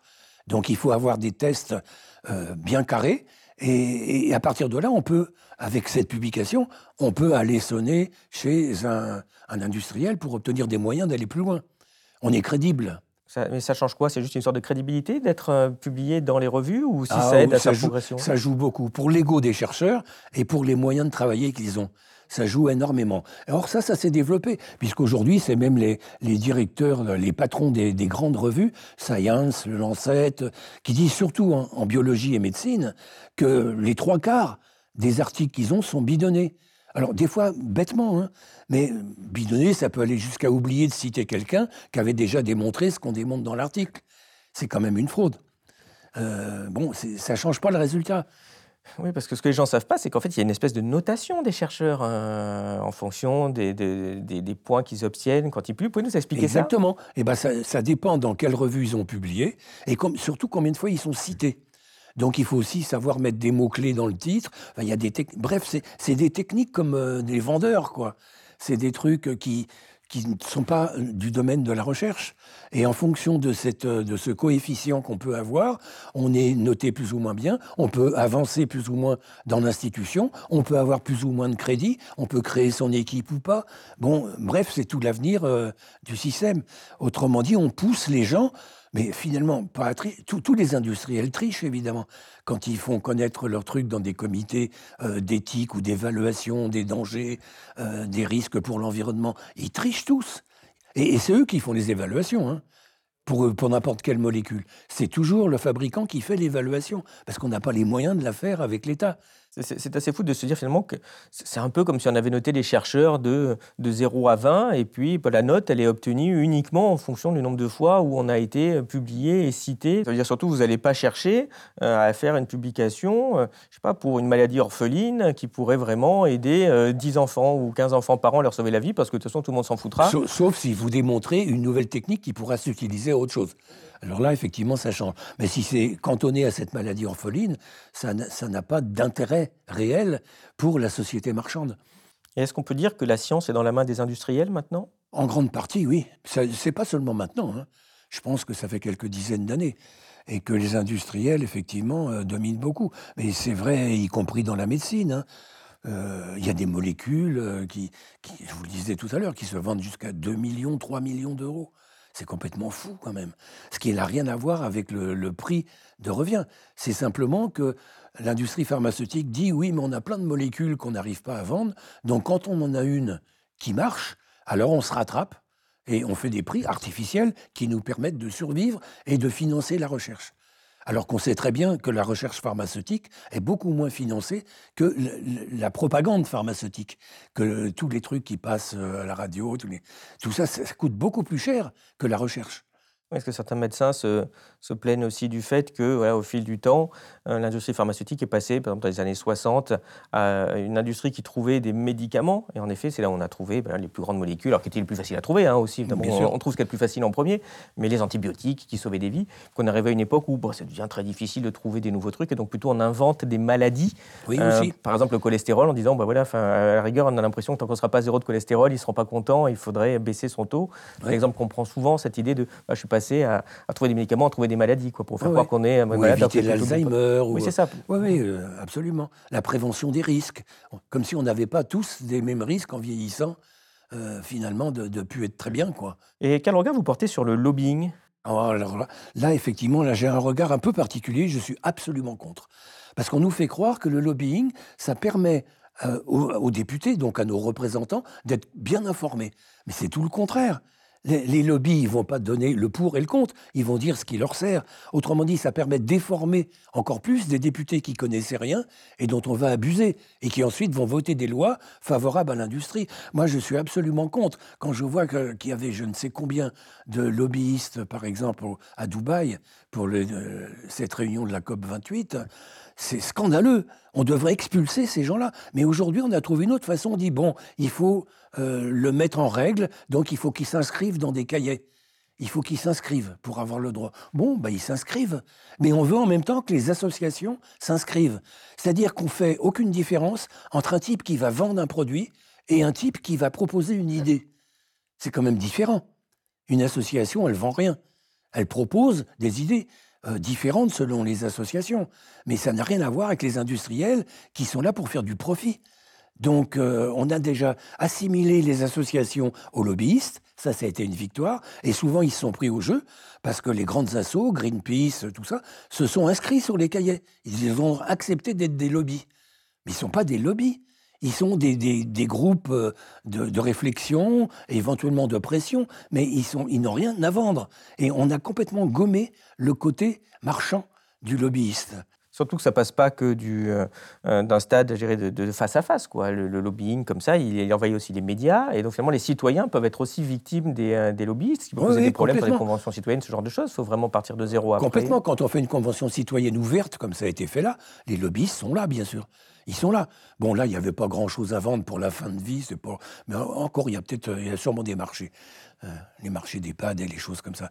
Mais euh, c'est effectivement très, très, très grave. Et je crois qu'il faut, euh, il faut reconnaître que le lobby est criminel. Il est criminel parce que s'il a besoin de faire sa propagande sur son produit, c'est que c'est pas si clair. Sinon, le produit il marcherait tout seul. Donc c'est un peu de la, fausse information. En tout cas, c'est une information dirigée pour des intérêts particuliers. Et ça, c'est tout le contraire des associations qui, normalement, travaillent pour l'intérêt général et ne vendent rien. Et d'avoir fait ce, cette assimilation entre les deux, euh, c'est pas innocent, hein, bien sûr. Et aujourd'hui, on accepte les lobbyistes. Moi, je refuse absolument les lobbies. Et comment on pourrait faire pour le faire cesser, ça? Eh bien, en l'interdisant pourrait dire, par exemple, qu'il est interdit à un laboratoire, euh, une industrie ou à ses représentants hein, ou aux gens qui payent d'être au Parlement européen. Il y a 20 000 lobbyistes à Bruxelles. Il faut virer tout ça. Ils sont connus, ils sont étiquetés, ils sont inscrits dans le cahier. Il faut les virer et qu'ils ne soient pas remplacés. Il n'y a pas de raison que euh, nos représentants euh, subissent une information, parce que c'est pas n'importe qui qui va aller voir les, députés. C'est les plus gros, c'est les, les, multinationales, évidemment. Et c'est celles qui sont les plus dangereuses. On l'a vu avec Monsanto récemment, qui a réussi à faire autoriser pour 10 ans le Roundup. C'est du lobbyisme. Tout à fait. Eh ben, personne n'a parlé de lobbyisme. On a dit qu'il y a eu, les, collègues députés ont prolongé le machin. Mais c'est criminel complètement. Bon, moi, je suis très ferme là-dessus.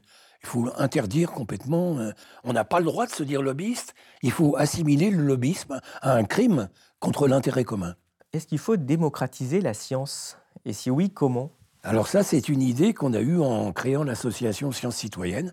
C'était un peu, euh, en résumé, notre projet, démocratiser la science. Alors, il y a plusieurs façons, il y a plusieurs approches. Il y a d'abord d'intéresser les citoyens à la science en les faisant participer avec l'idée que d'une part, il y, a, déjà des gens qui font de la recherche sans le savoir, mais des paysans, par exemple, qui trouvent des recettes pour leur culture. euh, de planter telle plante à côté de telle autre, et que tout ça mériterait d'être travaillé scientifiquement. Eux, ils n'en ont pas les moyens, mais de faire travailler les paysans avec des chercheurs spécialisés pour démontrer l'intérêt de ces techniques nouvelles, de ces pratiques qui euh, l'intérêt pour tout le monde finalement. Alors c'est vrai pour le bâtiment, c'est vrai pour euh, la, chimie, pour un tas de choses. Il y a, des gens partout qui réfléchissent, ou qui subissent, ou qui sont malades, ou, et, qui ont des choses à dire. Et on les écoute pas. On les écouterait et on les associerait avec des, euh, avec des chercheurs professionnels pour arriver à faire quelque chose, y compris des publications scientifiques. Donc nous, on est pour ce genre de recherche euh, faite avec les, avec les citoyens, euh, pas tout le monde bien sûr, mais avec les citoyens qui ont des choses à dire. Et on pense aussi que dans la plupart des recherches, on pourrait associer des citoyens de la, de la partie. Par exemple, si c'est une recherche sur les OGM, on peut rentrer des paysans dans les comités qui règlent, les, euh, qui surveillent les, les expérimentations pourquoi pas euh, introduire là-dedans des professionnels qui ne sont pas chercheurs Donc on pense que la recherche n'est pas le privilège des chercheurs. Ça, c'est un point. On pense ensuite que la vérité, euh, c'est que le résultat entre des points contradictoires et que tout ça mérite dans, l'urgence, finalement, d'être examiné par des citoyens et, que l'information doit aussi venir, l'information doit être contrôlée, bien sûr, il faut se battre contre les fake news et tout ça. Alors là, par exemple, je pense à un truc qu'on a lancé récemment, il y a deux ans seulement, à partir du Covid, où je me suis aperçu que, que les gens sur des listes euh, de, gens d'attaque, de gens, euh, je voyais qu'il y en a qui travaillent, des citoyens ordinaires, hein, mais qui ont assez de temps, qui arrivent à donner 8-10 heures par jour dans cette période-là pour étudier les articles scientifiques avec beaucoup de difficultés. D'abord, c'est en anglais, c'est un langage un peu difficile, pour euh, savoir qu'est-ce qui est vrai, qu'est-ce qui n'est pas vrai. Donc d'un côté, il y a des connards qui répandent des fake news, d'autre côté, il y a des gens qui peinent énormément, mais il y en a plein des gens comme ça. Il y en a eu des milliers en France pendant la crise Covid qui ont essayé de se faire leur vérité. C'est impossible. C'est impossible parce qu'il faut couvrir beaucoup trop de choses, parce que ça évolue tous les jours, euh, parce qu'on n'a pas les moyens. Et donc j'ai imaginé qu'on pourrait faire des espèces de conventions citoyennes plus, euh, plus courtes, plus, plus simples, avec moins de monde, avec une formation plus brève, qui permettrait finalement de donner une information crédible à la population, parce que ce qu'on leur donnait jusque-là n'était pas crédible à cause des erreurs de communication, des conneries sur les masses, sur les vaccins. Donc, à la fois le gouvernement, ses comités scientifiques et les scientifiques qui étaient à la télé partout, tous spécialistes du Covid, euh, on ne sait pas bien comment, euh, tout ça n'était pas crédible et les gens n'y croyaient pas. Ils disaient mais qu'est-ce qu'on va faire? Et ils cherchaient à comprendre. S'il y avait un comité tiré au sort qui puisse être euh, formé très brièvement, parce qu'il faut aller vite dans une crise comme ça, donc qui puisse à la fois être informé sur les fake news, sur comment lire un article scientifique, comment ne pas se faire avoir, euh, comment trouver le bon interlocuteur, trouver chaque fois des personnes d'opinions différentes et les faire venir pour euh, se faire un avis qui proviennent du contradictoire, encore une fois, et comment évoluer sans arrêt avec éventuellement une parution à la télévision obligatoire sur une chaîne grand public euh, une fois par semaine. Mais dès le début, c'est-à-dire au bout de 15 jours, peut-être ces gens-là seraient capables de faire et, de dire, par exemple, bah oui, le masque, il faut le porter parce que, euh, d'abord, si on le porte, euh, je veux dire, c'est pas un drame de porter un masque, on devient pas fou avec ça. Mais en plus, il est démontré en Asie, partout, et puis par tous les virologues, que le masque est utile, alors que le gouvernement a dit qu'il n'en fallait pas. Bon, ça aurait été beaucoup plus crédible que n'importe quel communiqué ministériel qui le dise. Euh, par exemple, mais aussi savoir si les, traitements qui étaient proposés par certains médecins étaient valides ou pas, étudier les expériences, faire venir des spécialistes, épidémiologistes et autres, pour savoir si l'expérience est valide, discuter avec eux et se faire une opinion et dire voilà ce qu'on pense. Ce traitement, il vaut rien ou ce traitement, il peut être utile. Bon, là, c'est aussi mettre les citoyens euh, mais dans le cas de crise, euh, leur donner les moyens d'agir et bien sûr, ce serait euh, compensé, ce serait amélioré encore avec des réunions de citoyens locales. Je pense que là, il faut faire du local avec ce genre de choses pour savoir comment on va faire dans les écoles, comment on va faire à l'usine, dans les transports et tout ça, à partir des informations qu'on glane ici. Mais c'est un exemple de choses euh, qui nous paraît important, qu'on peut mêler les citoyens. Et là, ils n'ont pas du tout été mêlés. Les citoyens se sont démerdés comme ils ont pu, ils ont eu peur, ils ont lu, ils ont cherché à comprendre. D'autres ont fait la sourde oreille en disant, de toute façon, on ne peut rien faire. Mais c'est pas normal. C'est pas normal qu'on nous présente des experts qui disent des choses absurdes ou des choses vraies, mais qu'on ne peut pas en juger. Et c'est là que l'expertise a perdu beaucoup, je crois, dans la crise Covid. C'est là que la science, puisqu'on a cru que c'était de la science, euh, a perdu un peu de ses plumes. C'est qu'on a entendu n'importe quoi. Oui, c'est qu'on est justement dans une ère de l'hyper-spécialisation et on nous vend euh, souvent des recours aux experts euh, sans arrêt, même en politique, euh, sur des choses de plus en plus pointilleuses. Ça, c'est quelque chose qui vous inspire confiance, cette, cette histoire d'experts mis ah, en avant en permanence? Non, non, moi je ne suis pas contre les experts, mais à condition de savoir d'abord de vérifier en quoi ils sont experts, parce qu'aujourd'hui il y a des experts, en particulier en politique, on en voit plein à la télé, des experts en criminologie, en je sais pas, mais ça veut dire quoi? C'est quoi? Qu'est-ce qu'ils ont comme formation? Qu'est-ce qu'ils connaissent? Bon, il y a ça. Et puis, surtout, de partir de l'idée qu'un expert n'est pas la vérité. Il est un aspect de la vérité. Donc, choisir des experts qui n'ont pas le même avis, mais qui ont, euh, qui ont la, solidité d'experts. Le vérifier, mais ils ne sont pas d'accord. Et eh bien, c'est cela qu'il faut exposer devant les citoyens pour discuter avec eux. Donc je, je, crois à l'expertise à condition qu'elle soit vérifiée et qu'elle soit critiquable. Je vous propose aussi de, réagir à ce graphique qui montre la vision qu'ont les jeunes de 18 à 24 ans de la science. En 1972, 55% pensaient que la science euh, bah, faisait plus de bien que de mal à l'homme. Euh, en 2022, ils ne sont plus que 33% à penser ça. Euh, qu'est-ce que ça vous inspire? Bah, Ça m'inspire, bon, on pourrait dire tout de suite, il y a le Covid qui est passé là-dessus. Et, surtout, quand ils pensent, quand on leur parle de science, aux jeunes ou aux vieux d'ailleurs, ils voient tout l'appareil techno-scientifique. Donc, euh, le, ministre de la Santé fait partie de la science, alors qu'il n'a rien à voir avec la science. Mais c'est tout cet appareil-là, l'industrie pharmaceutique et tout, bon, d'accord. Euh, et puis, il y a eu d'autres choses, hein, depuis 72 quand même. 72, c'est l'année où je faisais mes premières vaches qui avaient des bébés euh, d'une autre. Elles avaient été, c'est les mères porteuses, hein, finalement, que j'avais fait avec les vaches. Euh, donc c'est là, effectivement, euh, que commençaient à se développer pas mal de choses, mais qui n'avaient pas encore abouti. Donc, on il n'y avait pas de péril visible. Il y avait, les OGM n'étaient pas inventés. Euh, donc depuis, il est montré que ça sert à rien. il y a plein de tous les problèmes avec des médicaments toxiques n'étaient pas étudiés. Il y avait déjà des médicaments toxiques. Bon, il y a eu des trucs avec l'amiante et autres depuis le début du, du, 19, du 20e siècle. Depuis le début du 20e siècle, euh, on savait de, dès 1920 que l'amiante, par exemple, était dangereuse. Il a fallu un siècle pour arriver à s'en passer. Et on s'en passe euh, maintenant depuis 20 ans. quoi. C'est grave que les jeunes aient perdu foi en la science comme ça? Bah, En la science, oui. Euh, en la technoscience, pas forcément. C'est-à-dire qu'ils se méfient de la technique euh, ça veut dire qu'ils pourraient arriver à se méfier du marché et finalement du néolibéralisme qui leur vend des trucs éventuellement toxiques. Donc ça, c'est positif.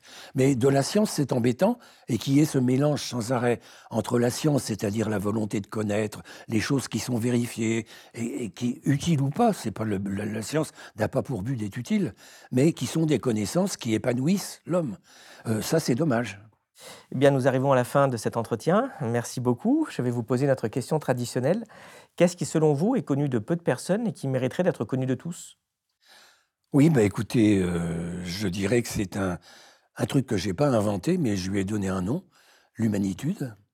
Je lui ai donné un nom et ça recouvre, on en a parlé tout à l'heure, ça recouvre cette qualité nouvelle qui apparaît chez les individus qui sont tirés au sort et qui euh, participent euh, à une convention citoyenne, euh, parce que la proximité avec les autres, la différence entre les gens, puisqu'ils sont, ils sont choisis justement pour avoir des métiers variés, bon, des âges variés, tout ça. Donc des gens très différents d'origine qui euh, ont pour euh, mission de se mettre d'accord sur quelque chose. Ils acquièrent l'intelligence collective, ça c'est connu depuis longtemps. Quand on met des gens ensemble dans un groupe, ils deviennent plus intelligents. Mais ils acquièrent aussi l'empathie.